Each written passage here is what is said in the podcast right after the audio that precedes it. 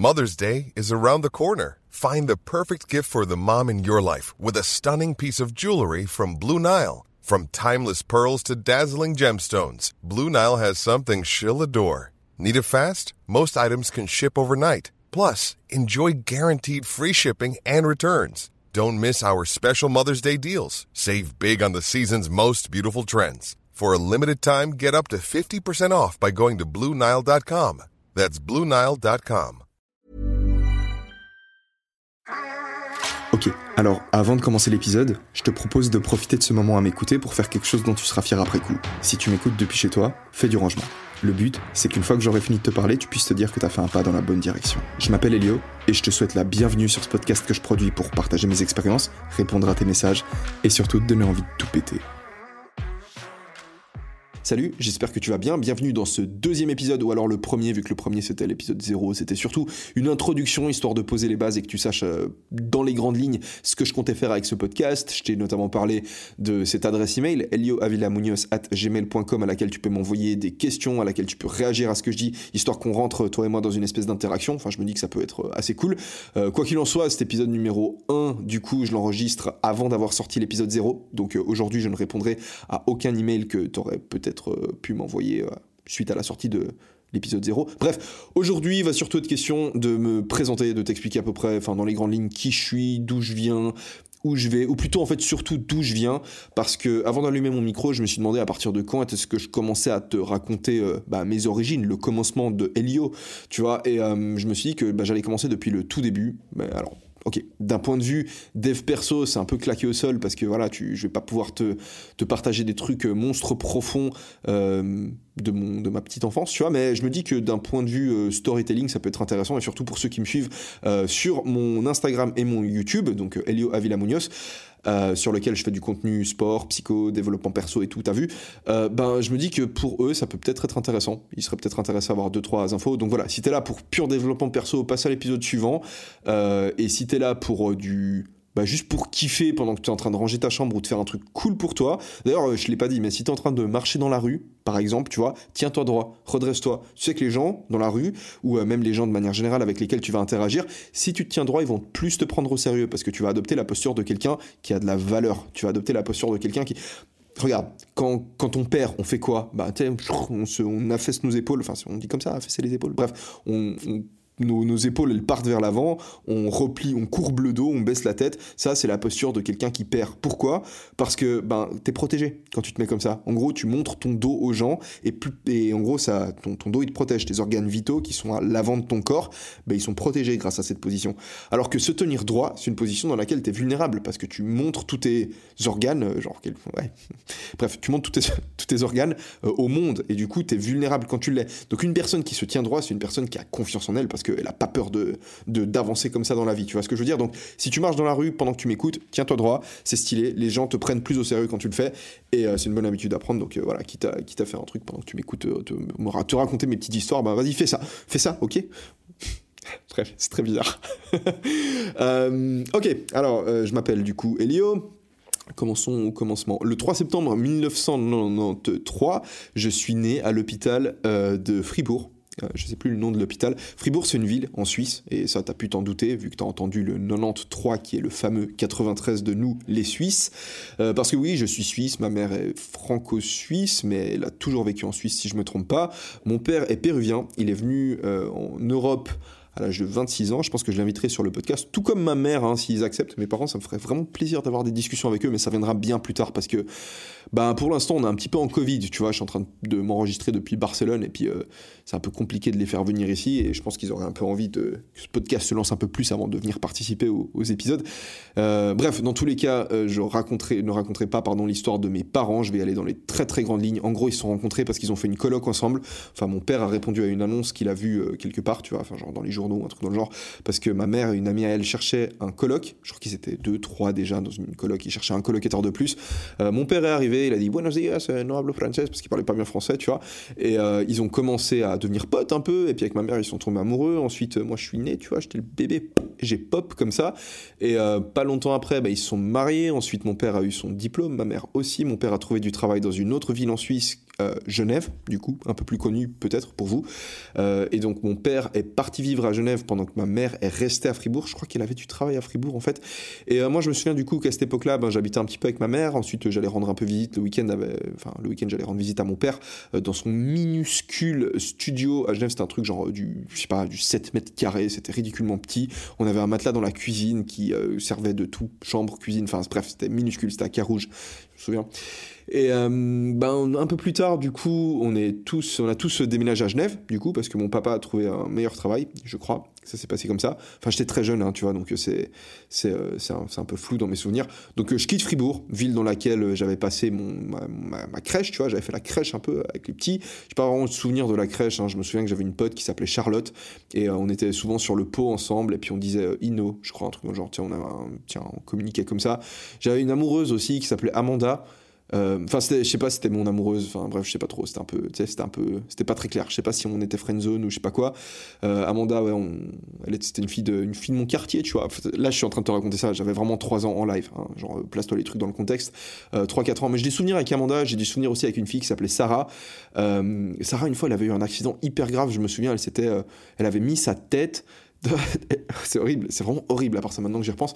Elle avait mis sa tête genre dans une sais, ces grosses portes de bunker, d'abri anti-atomique, ces portes bétonnées en béton blindé, là, qui sont hyper épaisses, et que pour les fermer, genre, tu dois vraiment appuyer. Voilà. Elle, elle a mis sa tête, genre, juste dans le trou, donc entre la porte et le mur, mais pas du côté. Euh, ah, c'est dur à expliquer.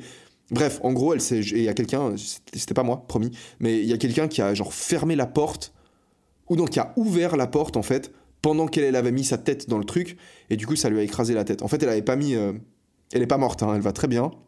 Mais je me souviens ensuite que pendant un moment, elle avait genre un, espèce de plâtre sur la tête. Enfin voilà. Euh, ambiance. euh, ouais, et puis du coup, je me souviens, Sarah, elle m'avait dit une fois, euh, fais gaffe, tu vois, parce qu'il y avait une grosse araignée.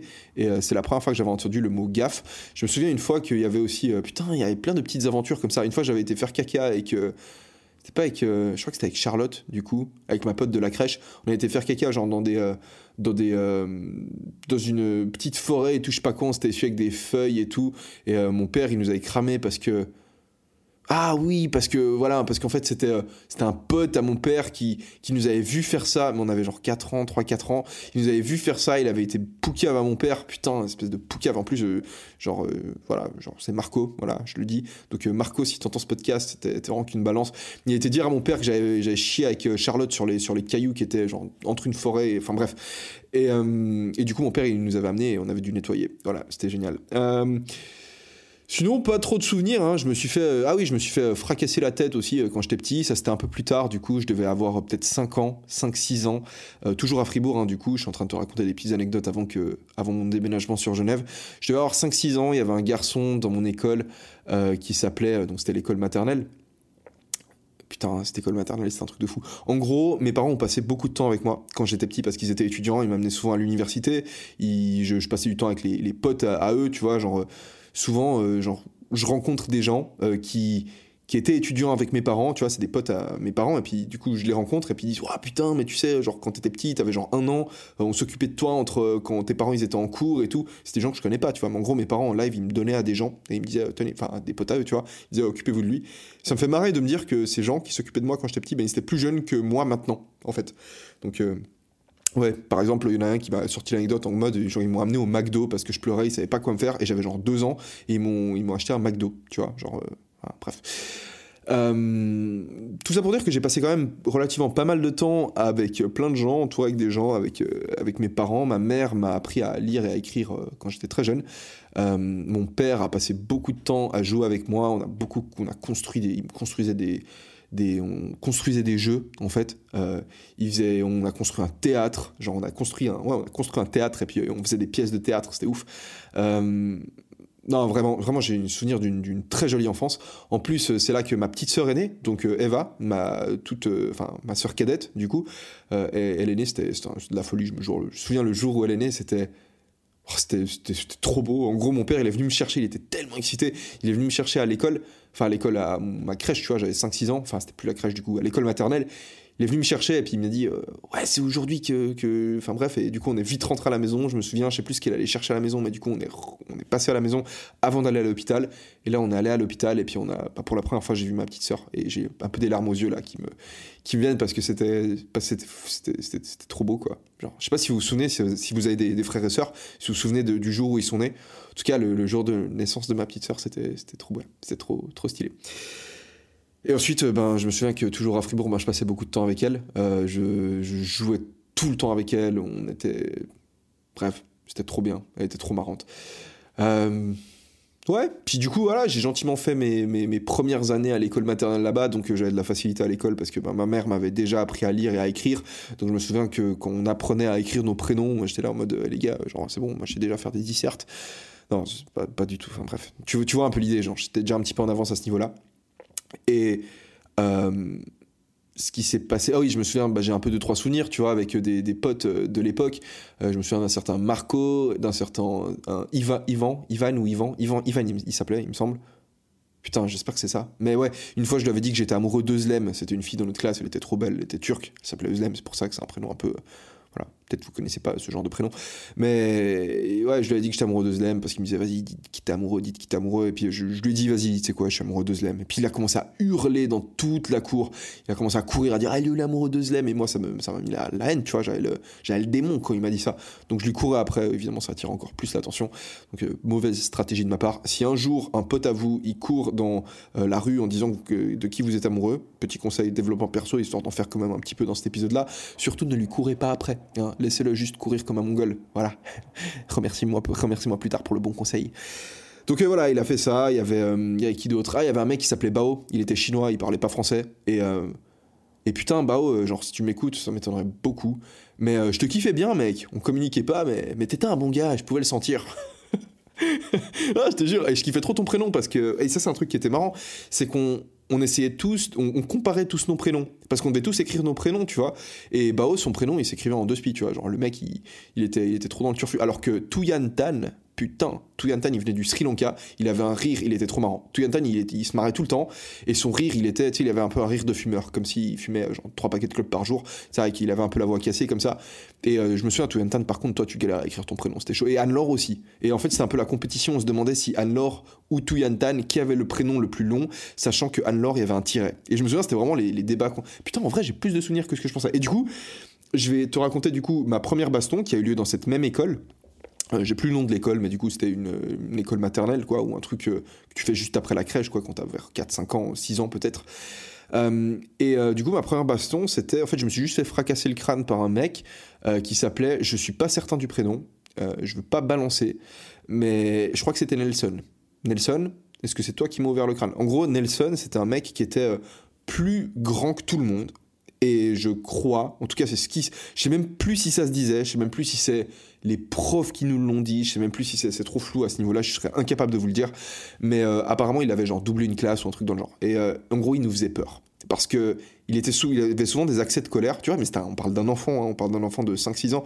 Mais qui par moment, en fait, il pétait une durite, il, ouvrait grand les yeux, et tu, tu pouvais le remarquer qu'il allait devenir fou, parce qu'en fait, il se mettait, il ouvrait ses yeux hyper grands, et il se mettait à respirer très fort par le nez, en, en ouvrant la bouche et en mettant, en faisant passer sa mâchoire inférieure vers l'avant. En gros, il poussait ses dents du bas vers l'avant et il les sortait comme ça, donc il te montrait ses, dents du bas. Il respirait très fort par le nez et il ouvrait grand ses yeux. Et quand, il faisait ça, tu savais qu'il allait être pétard. En gros, voilà, c'était ça.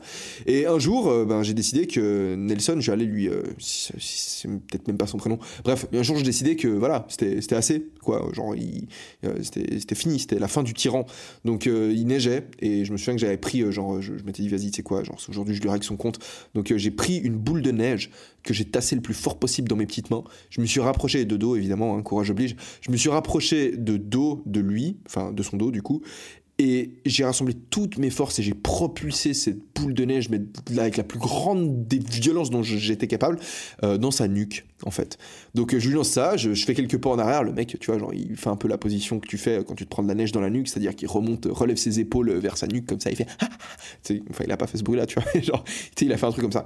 Il s'est retourné, il m'a vu et quand il a commencé à me regarder, il a commencé à faire les yeux. Ses yeux, ils ont commencé à grandir. Et là, je dis putain, ok, genre il va juste m'égorger. Donc je me suis dit, vas-y, je cours et je, je fuis pour ma vie. Donc je commence à courir. Et à un moment donné, bah, je regarde derrière moi et je vois qu'il est vraiment en train de me courir après et que voilà, je vois une espèce de, taureau qui se rapproche dangereusement. Bah, il était plus grand, il courait plus vite et là je me dis ok Elio et là c'est dingue parce que c'est pas la première fois que je raconte cette histoire mais je réalise que c'est fou qu'à cet âge-là, je devais avoir maximum 5 ans, 6 ans peut-être, mais j'ai déjà été capable de faire preuve de cette stratégie. Comme quoi, les enfants, c'est pas forcément stupide. Mais en gros, ce que je me suis dit, c'était que le mec, dans sa tête, on était en train de jouer au jeu de on se détruit, en fait, on se fout sur la gueule. Alors que je lui avais jeté une boule de neige, ok, j'avoue, je, je, vais pas, faire le mec. Euh, bref, je restais un minimum de bonne foi. Ma boule de neige, c'était pas du jeu. Genre, je voulais pas genre euh, jouer à jeter de la neige avec lui autrement. Enfin, c'est pas comme ça que tu le fais. Quand tu veux commencer une bataille de boule de neige avec quelqu'un, tu lui envoies pas une boule de neige dans, dans la nuque. Enfin, c'était pas trop con, c'est pas comme ça que tu fais.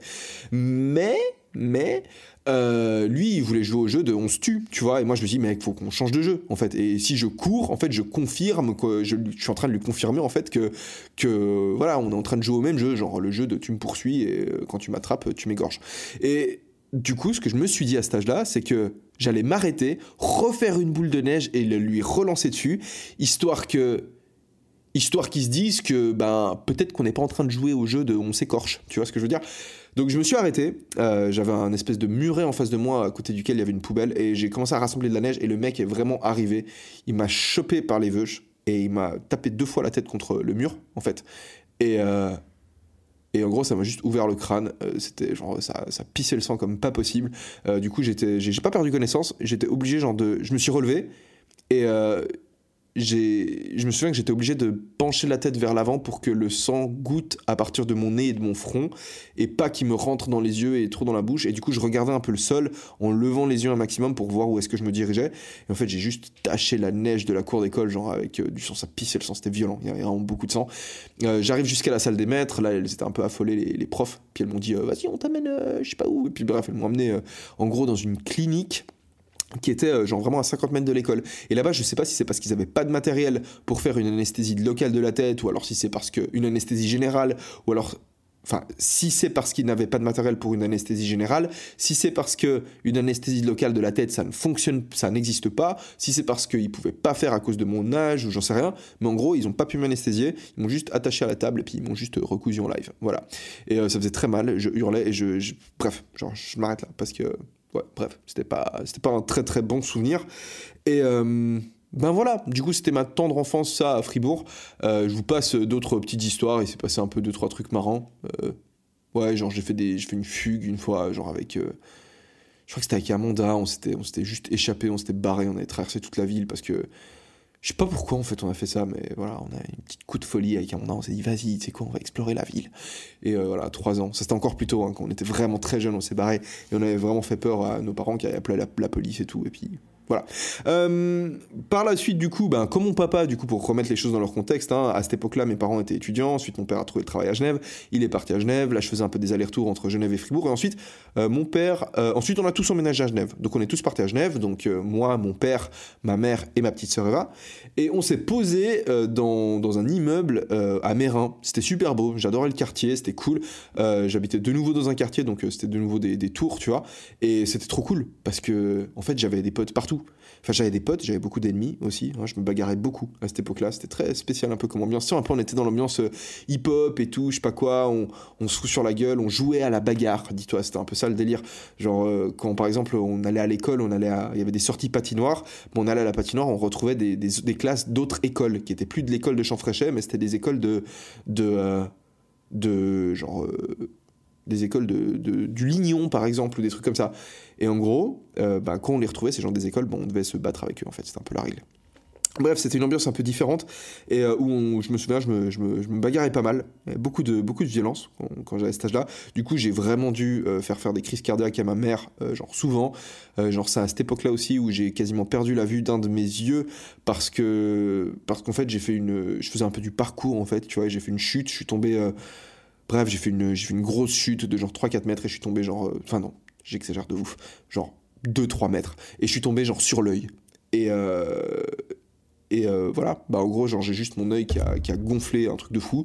Et j'ai fait quoi, genre 2-3 semaines à l'hôpital, perdu connaissance complète, hein, donc ça m'a pas fait mal. Mais ensuite, voilà, j'ai perdu la vue de l'œil. Maintenant, je crois je vois quelque chose comme 20%, euh, un truc comme ça. Et un de mes projets d'ailleurs, alors ça, je, je le je l'ai pas dit sur YouTube, mais euh, l'argent que je suis en train de générer sur. Euh, une partie des revenus que je suis en train de, de générer grâce à mon entreprise sur YouTube, c'est, c'est, ça va sur un petit compte en banque pour faire un voyage en Thaïlande, aller voir les meilleurs chirurgiens d'œil à Bangkok et me racheter un nouvel œil, quoi. Parce que jusqu'ici, les médecins, ils m'ont dit que c'était impossible, que genre, je récupérerais jamais la vue de cet œil-là. Euh, mais je suis sûr qu'ils savent pas. En vrai, je suis sûr qu'il y a des technologies. En même temps, j'ai vu ça quand j'avais la chute. Je pense que je l'ai faite à 7-8 ans. Donc, euh, donc entre temps, à mon avis, déjà, genre la médecine a évolué. C'était il y a 20 ans, si tu y penses, putain. Donc, euh, entre temps, ça a dû évoluer. Et, et, surtout, si tu vas genre dans des zones sombres, genre à Bangkok, t'as forcément des médecins qui sont juste dans le futur. Donc, bref, il y aura moyen de trouver un truc, je pense. Et je pense qu'une vidéo YouTube là-dessus, ce sera assez cool. Dans tous les cas, je fais mon enfance. du coup, je grandis à, à Mérin. C'est là que je passe entre mes 6, entre mes peut-être 6-7 ans jusqu'à mes 10-11 ans, un truc comme ça. C'était super, donc euh, très, belle, très belle période. Euh, je fais beaucoup, beaucoup, beaucoup de bêtises, genre vraiment les 400 coups. Euh, je vais. Peut-être que je vous balance deux trois anecdotes et je m'arrêterai ensuite, je m'arrêterai ensuite là, histoire que la troisième, mon troisième déménagement, là où je suis parti, enfin ensuite j'ai déménagé encore une fois quand j'ai eu genre 10 ans du coup, euh, et je suis parti dans une zone résidentielle. En fait, j'ai quitté euh, la banlieue genevoise pour aller vraiment vivre dans, dans une villa, en fait. Parce que, et ça, c'est un truc qui est assez ouf, c'est que mes parents, ils ont.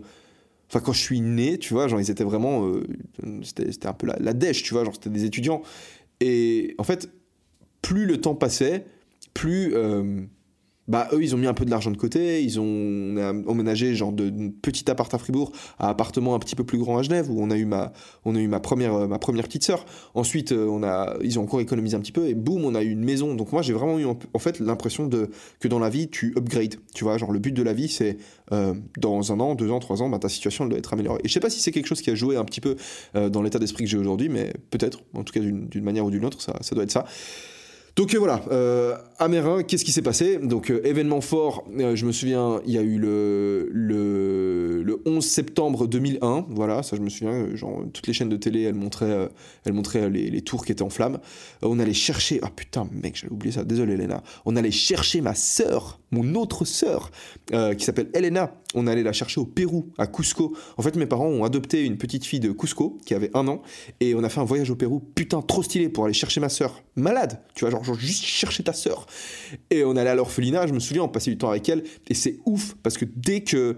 En fait, c'est comme si elle savait, genre, enfin, regarde, c'est un bébé, il a un an, il t'a jamais vu, ok? Il avait jamais vu mes parents. On arrive à l'orphelinat, et je te jure, je te jure que dès le début, Elena, elle a capté qu'on était là pour elle. Et elle, elle, prenait, elle était dans, tout le temps dans les bras justement de ma mère, de mon père. Je crois qu'on a passé genre euh, une semaine à Cusco, un truc comme ça. On allait leur rendre visite une première fois. Et la deuxième fois qu'on est allé, ben, c'est là où on est reparti avec elle. Mais la deuxième fois, elle était genre dans, dans les bras de ma mère. Et je me souviens que quand d'autres enfants, quand d'autres orphelins, ils venaient pour. Parce qu'ils voulaient aussi des câlins, tu vois, ces petits-enfants. Ils venaient pour, euh, pour euh, voir un peu ma mère, tu vois. Genre, elle, elle les chassait. Genre, elle était là en mode, genre, hé hey, les gars, c'est ma daronne. Genre, dégagez de là. Et genre, c'est ouf, parce qu'un enfant de 1 an, bah.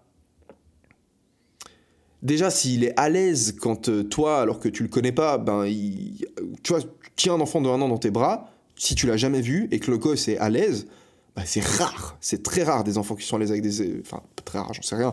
Mais en tout cas, avec moi, c'est assez rare. Euh, mais là, pour te dire, genre, elle était à l'aise et surtout, elle défendait son, son territoire, en guillemets. Elle défendait ma mère.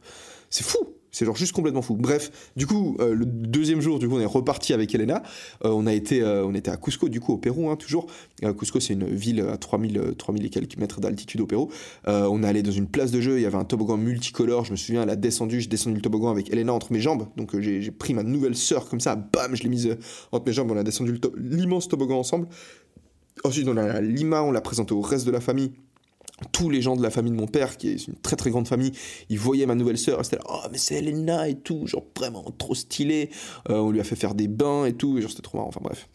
Genre Elena aussi, je suis chaud à t'inviter sur. Je suis tout chaud à vous inviter sur le podcast, ma famille.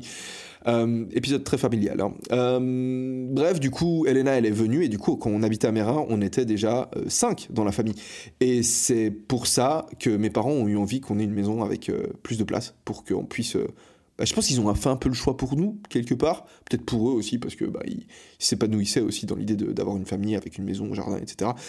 Donc euh, voilà, j'étais à Mérin, genre, je me bagarrais beaucoup, beaucoup, beaucoup. Une fois, je me suis fait menoter, menacer avec des airsoft. Je pensais que c'était des vrais flingues, que j'allais mourir, c'était la fin de ma vie. Euh, qu'est-ce qui s'est passé d'autre?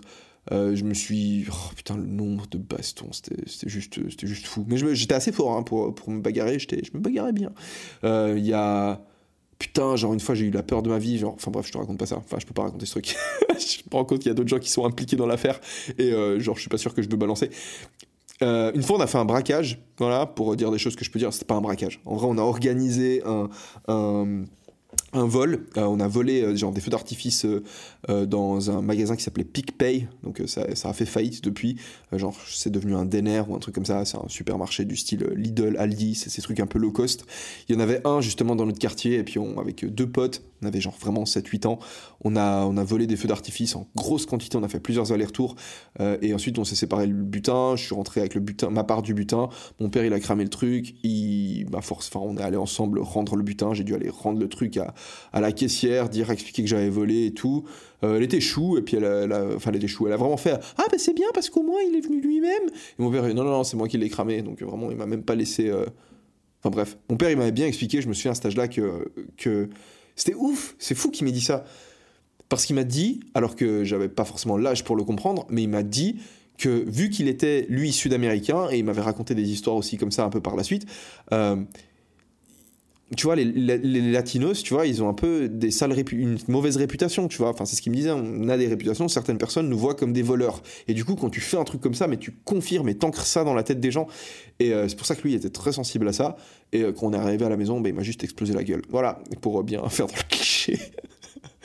mais euh, voilà, papa, genre, j'ai pas de problème avec ça. Hein. c'était, un bon moment, bon moment de partage et je m'en souviens encore maintenant.